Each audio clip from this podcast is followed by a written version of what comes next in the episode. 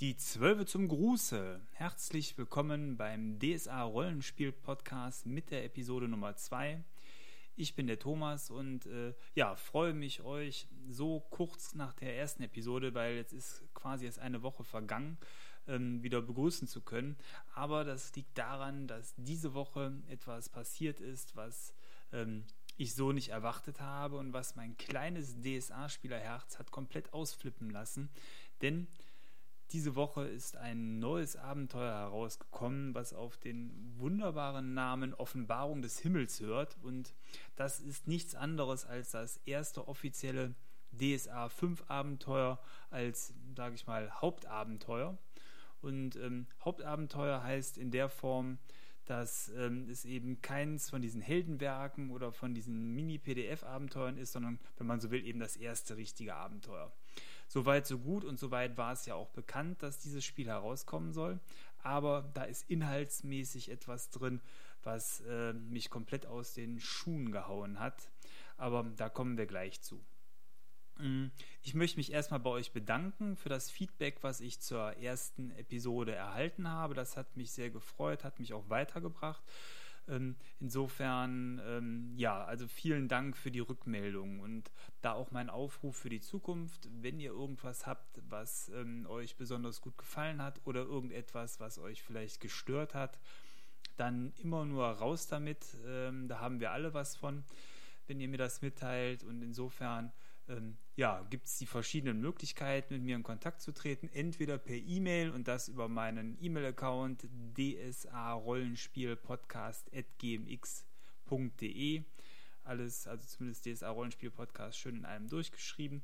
Oder aber eben die äh, Facebook-Seite zum Podcast, die kann man dann ebenfalls unter DSA Rollenspiel Podcast finden. Ja, oder äh, rein theoretisch auch über die ähm, Seite bei podcast.com, wo man hier das Ganze runterladen kann. Oder bei iTunes, da freue ich mich natürlich auch. Na gut, ähm, ja, also so viel erstmal zum Feedback, das war sehr schön. Ja, diese Folge hier hat ja den bedeutungsschwangeren Namen Nostriatamus und die 14. Prophezeiung des Namenlosen hat erstmal so nichts miteinander zu tun. Zumindest äh, ist mir nicht bekannt, dass Nostradamus dazu irgendwie Größeres gesagt hat. Aber es beschreibt zwei Dinge, die ich ähnlich gut finde und die mein, ja, meine DSA-Laufbahn stark beeinflusst haben. Insbesondere damals die Prophezeiung des Nostradamus.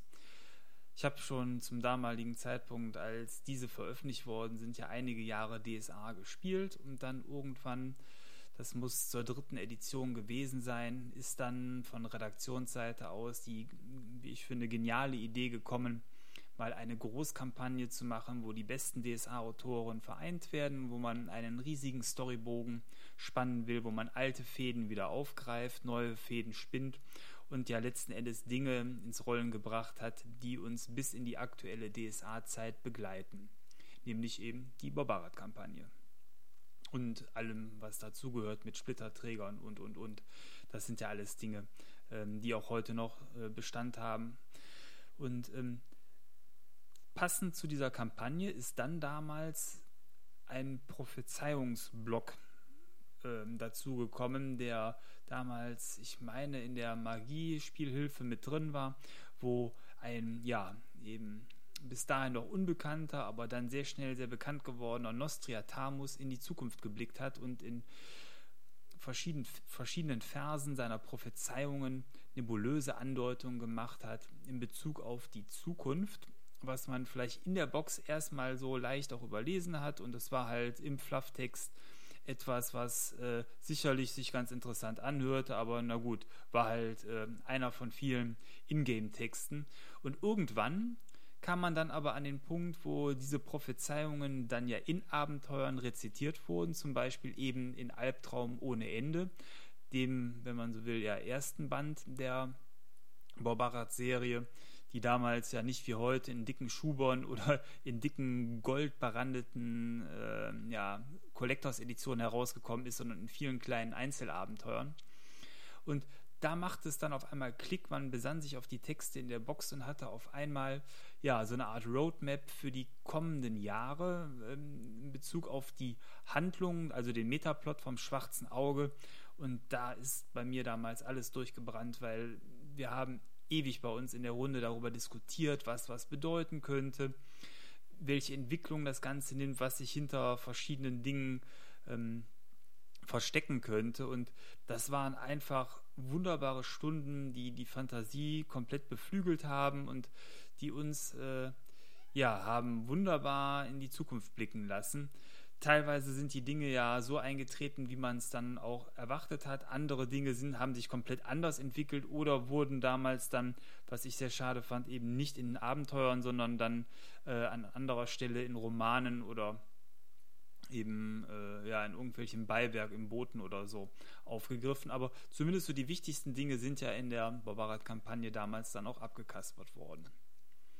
Ja, und ähm, ich selber bin ein Typ, der unheimlich gerne spekuliert. Also ich mag auch so Fernsehserien wie Lost. Äh, kann man sich sicherlich darüber streiten, wie die Sache ausgegangen ist, aber einfach dieses Mitfiebern von Woche zu Woche und wissen wollen, wie die Handlung weitergeht, haben vielleicht aktuell ganz viele auch bei Game of Thrones. Auch die Serie finde ich ziemlich gut und äh, ja, bin jetzt schon gespannt, wie das Ganze in Zukunft sich dort weiterentwickeln wird, äh, zumal ja auch da die Romane noch nicht draußen sind und man auch nicht weiß, wie es weitergeht.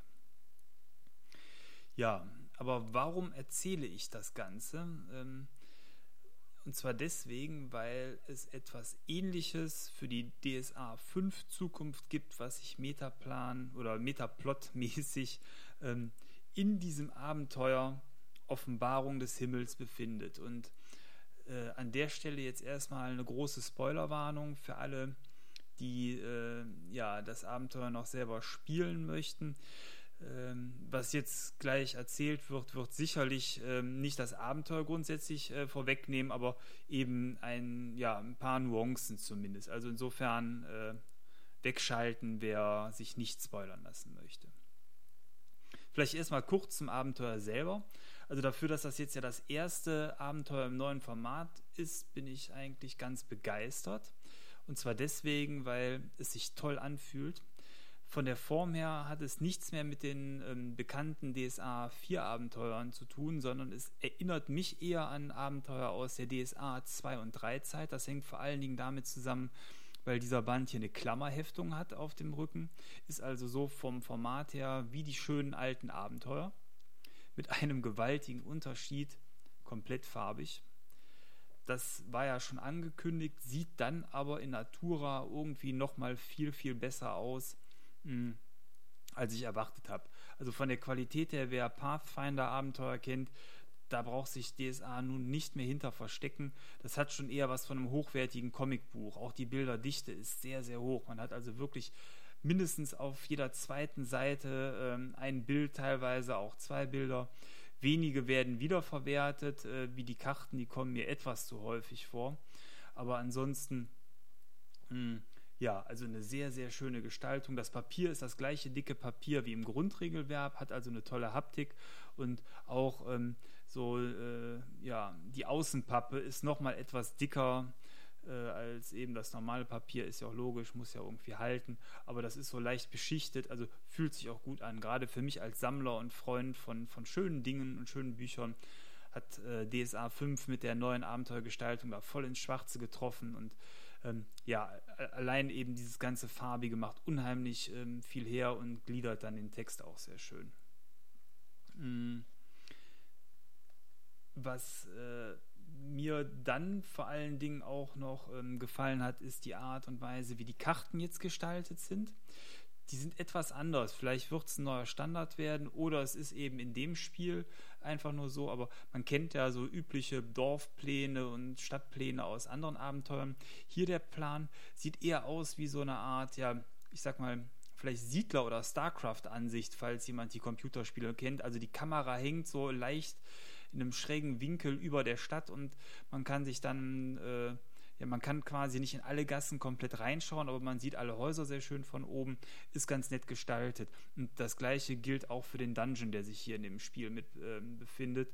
Es ist auf jeden Fall ähm, eben keine schematische Karte, sondern eben eine sehr schöne gemäldeartige Karte. Einziger Haken, ähm, den ich dabei immer sehe, ist, dass ich gerne ähm, diese Karten kopiere, um die den Spielern auszuhändigen, weil ich eben nicht mein Buch umreichen will, wo dann äh, nachher wichtige Meisterinformationen in Spielerhände fallen. Beziehungsweise ich brauche das Buch ja auch selber zum Meistern. Also insofern, äh, ich sag mal, zum Kopieren sind diese Farbwerke immer etwas schwierig und für Farbausdrucke bin ich leider äh, zu arm, schrägstrich zu geizig. Na gut. Hm. Das äh, soll jetzt zum Abenteuer aber ähm, erstmal reichen. Wie gesagt, da will ich gar keine große Besprechung machen. Was aber in diesem Abenteuer drin steckt, und das ist das, was mir so die Schuhe ausgehauen hat, ist, und jetzt haltet euch fest, es ist eben das, was auch hier im Podcastnamen drin ist, die 14. Lobpreisung des Namenlosen. Jetzt wird sich jeder so denken wie ich, hä, 14? Das Buch heißt doch die 13 Lobpreisungen des Namenlosen. Ist ja jener ominöse Band, der ähm, letzten Endes die ja, Philosophie des Namenlosen seinen Gläubigen näher bringen soll, so eine Art Bibel des Namenlosen, so habe ich es zumindest bisher immer verstanden. Und jedes Kapitel ist so perfide geschrieben, dass der Leser Stück für Stück, Stück für Stück in die ähm, Fänge des Namenlosen gerät und man nachher so fasziniert ist, dass man gar nicht mehr aufhören kann zu lesen. Also so eine richtige Gehirnwäsche, die dieses Buch äh, mit einem macht. Aber ähm, jeder, der vielleicht auch schon in die Historica Aventurica reingelesen hat, wird ja mittlerweile auch den Eindruck gewonnen haben können, dass eventuell vielleicht da sogar noch etwas mehr Wahrheit drinsteckt, als der gemeine Aventurier wahrhaben will. Denn ähm, ganz so ja, grundgut sind ja scheinbar die Zwölfe dann nicht. Ich meine, äh, für den typischen Aventurier hat das natürlich keine Bedeutung und im Spiel selber stelle ich äh, auch als Meister die Götter immer als die guten Prinzipien dar. Trotzdem aber scheint ja da zumindest in der Darstellung in der Historica Aventurica insofern ein Wandel stattgefunden haben, dass zumindest aus der Sicht von Chalvin, also aus dieser Riesen ja, diese riesen Halbgöttin oder Göttin, ich weiß gar nicht so genau, ähm, ja zumindest auch mal ein kritischer Blick auf die Eigeninteressen der Götter geworfen wird. Und insofern mag vielleicht dann auch in den zwölf Lobpreisungen des Namenlosen etwas mehr Wahrheit drinstecken, als der gemeine Aventurier so bisher mitbekommen hat. Denn der Namenlose war ja nicht immer namenlos, laut Historiker Aventurica befand er sich ja ebenfalls einmal im Pantheon der ähm, zwölf Götter oder eben, es müssen ja nicht immer zwölf sein, laut Historiker, Aventurica, sondern eben einfach in Alvaran. Und letzten Endes hat er mal den Job gemacht, den heute Praios macht. Bis er dann eben verbannt wurde von, von den restlichen Göttern, weil er zu stark war. Hm.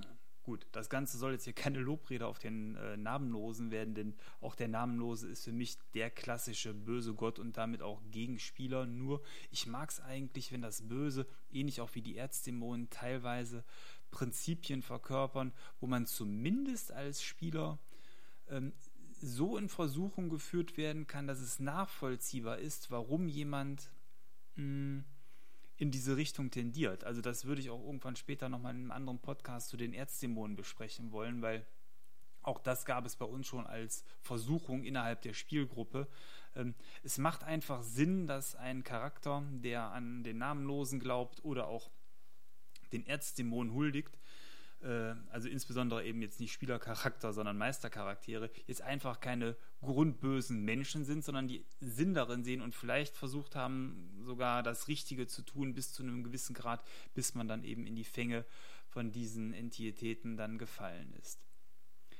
Ja, kommen wir nochmal eben jetzt zur 14. Lobpreisung. Diese ist ja bisher noch nie in Erscheinung getreten, die gab es auch gar nicht, weil das ist der Clou, im Fieber waren, so wird es hier so schön geschrieben in dem Buch, ähm, ist diese Lobpreisung einer Meisterfigur in diesem Abenteuerband letzten Endes ähm, ja, in den Kopf gefahren und dann niedergeschrieben worden. Das heißt, wir haben mittlerweile nicht mehr nur 13 Lobpreisungen, sondern zumindest eine, ich würde es mal nennen, mögliche 14. Lobpreisung.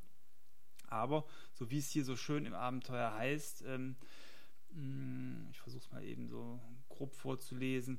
Ähm, ja, äh, die 14. Lobpreisung nieder, nieder, niederzuschreiben entspringt nicht allein ähm, dem zunehmenden Größenwahn der Geweihten, sondern hat einen äußerst bedrohlichen Hintergrund der Aventurien mit Anbrechen des neuen Heldenzeitalters im Atem halten wird. Da scheint also mehr dran zu sein, als man denkt, denn es wird auch als dunkle Vorahnung für kommende Ereignisse beschrieben. Und ähm, das ist dann, es ist hier auf, äh, ich sag mal, zwei Seiten im Abenteuer festgehalten, ja nichts anderes als eine neue Prophezeiung des Nostradamus. Zwar nicht von Nostradamus, aber eben von der Bedeutung, so wie ich es eben beschrieben habe. Denn hier werden Dinge beschrieben, die äh, mit der Möglichkeit in Verbindung gebracht werden, dass der Namenlose sich aus seinen Ketten befreit und auch seinen ewigen Schlaf beenden wird. Und ähm, das geht äh, so los hier in dieser Lobpreisung, dass Umstände beschrieben werden, die dazu führen, dass seine Rückkehr kommen wird. Und das ist ja wohl der Hammer. Es scheint also so zu sein, dass mit dem DSA 5 Meter Plot tatsächlich jetzt der Krieg der Götter entbrennt und ähm, man vielleicht sogar etwas abrückt von der klassischen Dämonenthematik, die ja sehr stark DSA 4 und auch 3 ja letzten Endes dann beherrscht hat, hin wieder ähm, zum Kampf der Götter untereinander mit dem Erzfeind, der ja damals ähm, mit DSA 2 und ich weiß nicht, ob er bei 1 auch schon groß äh, dabei war. Kanäle von Grangor müsste eigentlich auch schon DSA 2 Abenteuer gewesen sein, wo der Namenlose so zumindest für mich zum ersten Mal so richtig zum Tragen gekommen ist. Ähm, ja, und das finde ich eine super Idee und vor allen Dingen scheint es für mich auch so zu sein, dass das jetzt auch kein Storystrang ist, der mh, hm, innerhalb von kürzester Zeit abgehandelt ist, sondern richtig fett aufgezogen wird. Denn es ist ja schon bekannt, dass so die erste Großkampagne für DSA 5 eine Theaterritterkampagne werden wird, die im Bornland spielt die mag vielleicht auch thematisch das so ein bisschen äh, mit auffassen, aber was man ja so bisher gehört hat, habe ich also nicht den Eindruck, dass da prinzipiell ein äh, Krieg der Götter und eine Rückkehr des Namenlosen in irgendeiner Form oder ein Aufbäumen des Namenlosen angegangen wird, sondern das scheint sich ja dann ähnlich wie damals eben bei der Barbarat-Kampagne Stück für Stück zu entwickeln und das finde ich ja sehr, sehr herrlich. Hm warum ich äh, überhaupt dem Ganzen jetzt so eine hohe, äh, so einen hohen Stellenwert auch beimisse, ist, weil direkt quasi einer der ersten Sätze in dieser Lobpreisung, und da muss ich entschuldigen, dass ich jetzt gleich so ein bisschen rumstammel, weil ähm, diese Handschrift ist stark verschmiert in, in dieser Lobpreisung. Also es ist quasi als handschriftliches Werk in dem Abenteuer ähm, abgedruckt, sodass man es auch als Handout an die Spieler geben soll. Ähm, und vielleicht noch als Information auch für ähm, diejenigen, die das Abenteuer dann tatsächlich noch spielen wollen, eine wirkliche Relevanz fürs Abenteuer hat das nicht. Das ist quasi so eine Art Gimmick, was die ähm, Spieler finden können innerhalb dieses Abenteuers, was ähm, aber auch so wie für den Meister und eben auch für mich jetzt gerade eher ein möglicher Ausblick für die Zukunft sein soll, aber eben nichts jetzt in direkt, äh, direkt im Zusammenhang mit dem Abenteuer steht und äh, insofern jetzt auch nichts spoilert, also keine Sorge. Hm. Ja, ich versuche mal das Geschmier hier so ein bisschen ähm, dann Stück für Stück mit euch durchzugehen und vorzulesen, dass wir da ein wenig zusammen spekulieren können. Äh, es steht dort also, die Zeichen seiner Rückkehr werden sein, Sterne, die vom Himmel fallen. Die Mauern Alvarans werden beben, wenn das Blatt Drachenblut schläft, den Rest kann man jetzt wieder schlecht lesen. Was ich jetzt erstmal hier ganz spannend finde, ist eben Sterne, die vom Himmel fallen. Das ist ja genau das, was äh, momentan passiert. Man hat ähm, den großen Gwen Petrül, der vor, ähm, vor äh, Havanna runtergekommen ist. Da hatten wir im Havanna-Podcast beim letzten Mal auch schon leicht drüber gesprochen.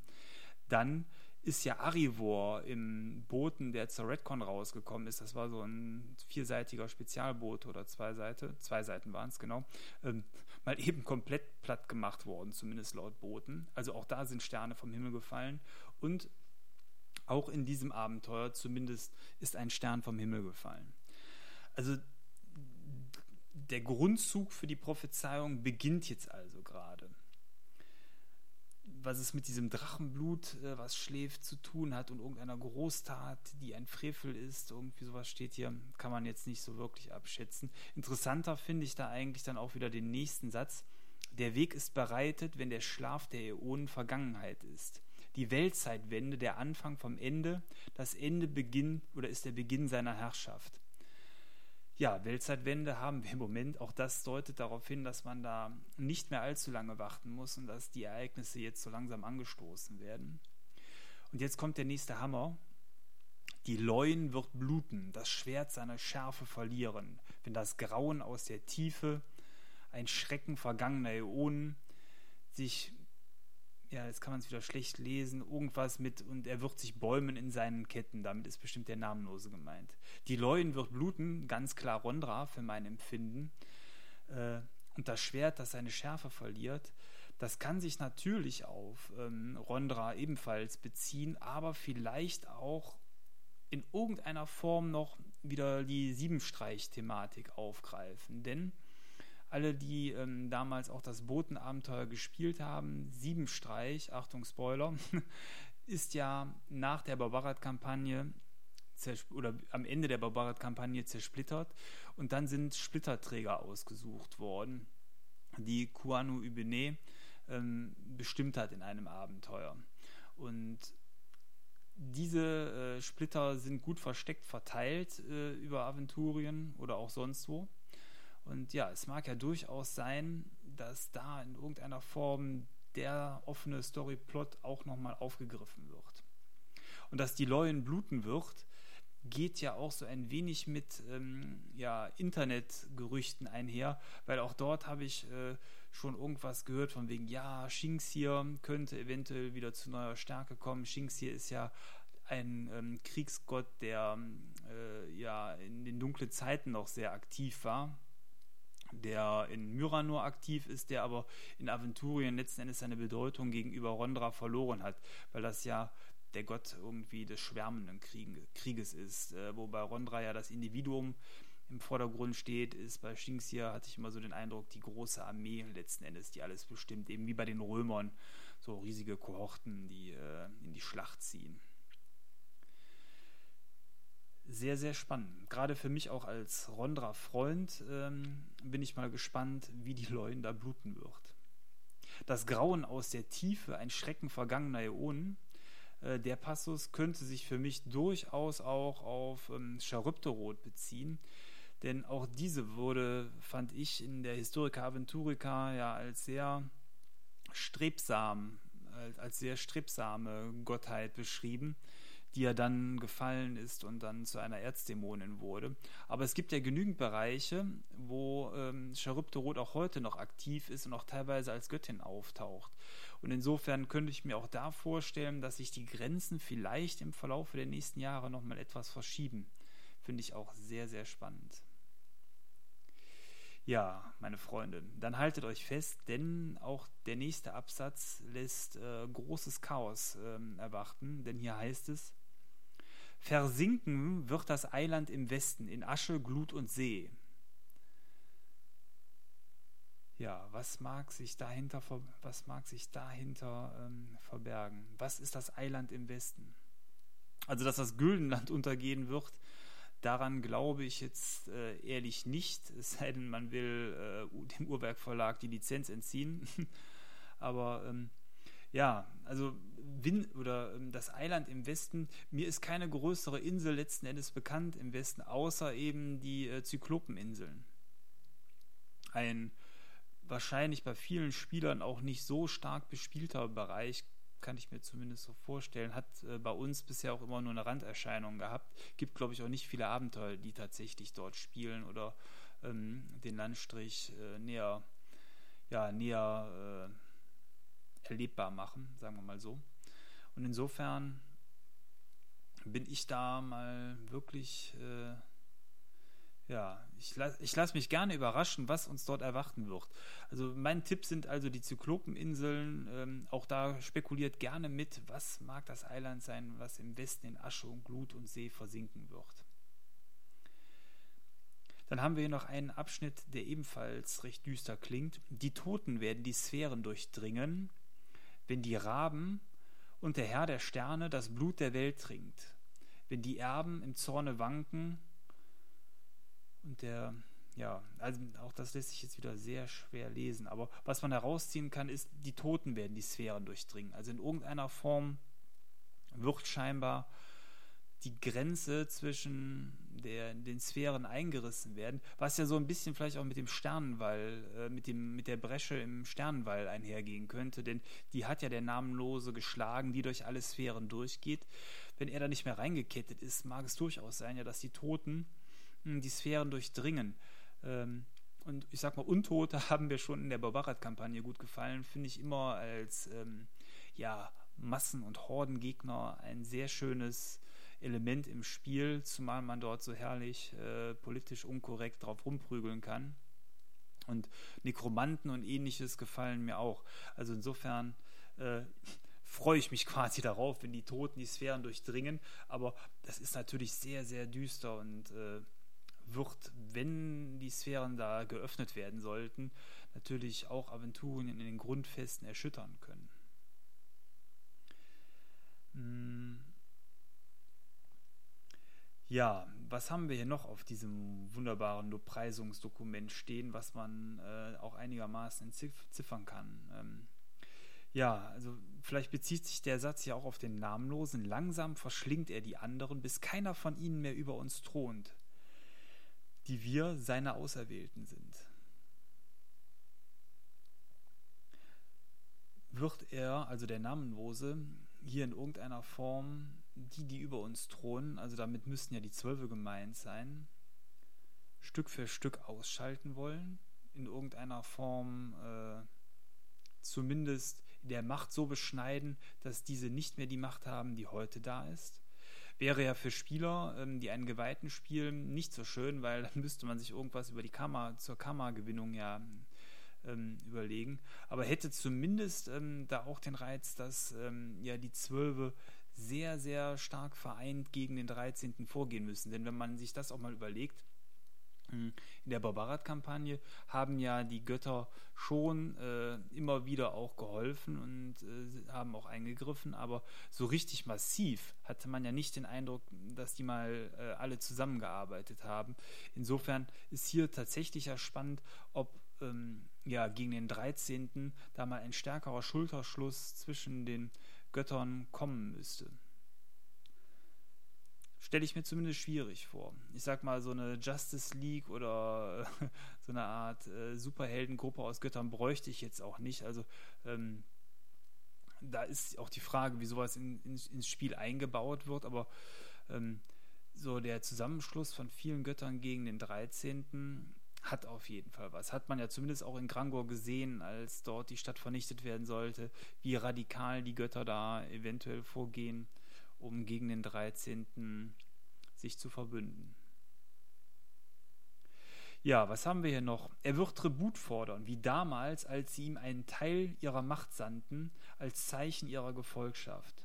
Zuvor aber werden die, jetzt kann man es wieder schwer lesen, die, die oben zerschmettern die Zeugnisse des alten Bundes, ihre Macht wird sinken. Ja, was kann man daraus ähm, entnehmen? Hm. Also auf jeden Fall, was ja eindeutig ist, er wird Tribut fordern, wie damals, als sie ihm einen Teil ihrer Macht sandten, als Zeichen ihrer Gefolgschaft. Ein Teil der Macht, das könnte sich also entweder, ja, es wird also entweder hat es ja auch mit den Zwölfen zu tun oder mit jedem einzelnen Geweihten, weil jeder namenlose Geweihte muss ja einen Teil seiner Macht abgeben, nämlich äh, zumindest äh, einen Teil seines Körpers, sei es jetzt, der Klassiker sind ja Finger, Zehen, Augen, Zunge, irgendwas, was dort gespendet wird. Vielleicht muss der Namenlose noch mehr Tribute fordern, man weiß es nicht. Ja, und dann kommen wir eigentlich schon zum Abschluss. Die Bresche, die er geschaffen hat, wird die Sphären zerreißen und die Welt wird eine andere sein, eine bessere, eine nach seinem Willen. Und wir werden darin sein, die seine Herrschaft anerkennen. Also wenn all das, was quasi vorab hier beschrieben worden ist, eintrifft und ich habe das, oder ich habe, sage ich mal, ähm, ja, äh, ich vermute, dass die Helden dort sicherlich ein gewichtiges Wörtchen mitspielen werden, dass das so alles nicht eintreten wird. Dass eben die Bresche nicht äh, die Sphären zerreißt und äh, die Welt sich nicht wandeln wird, dann wird das so kommen.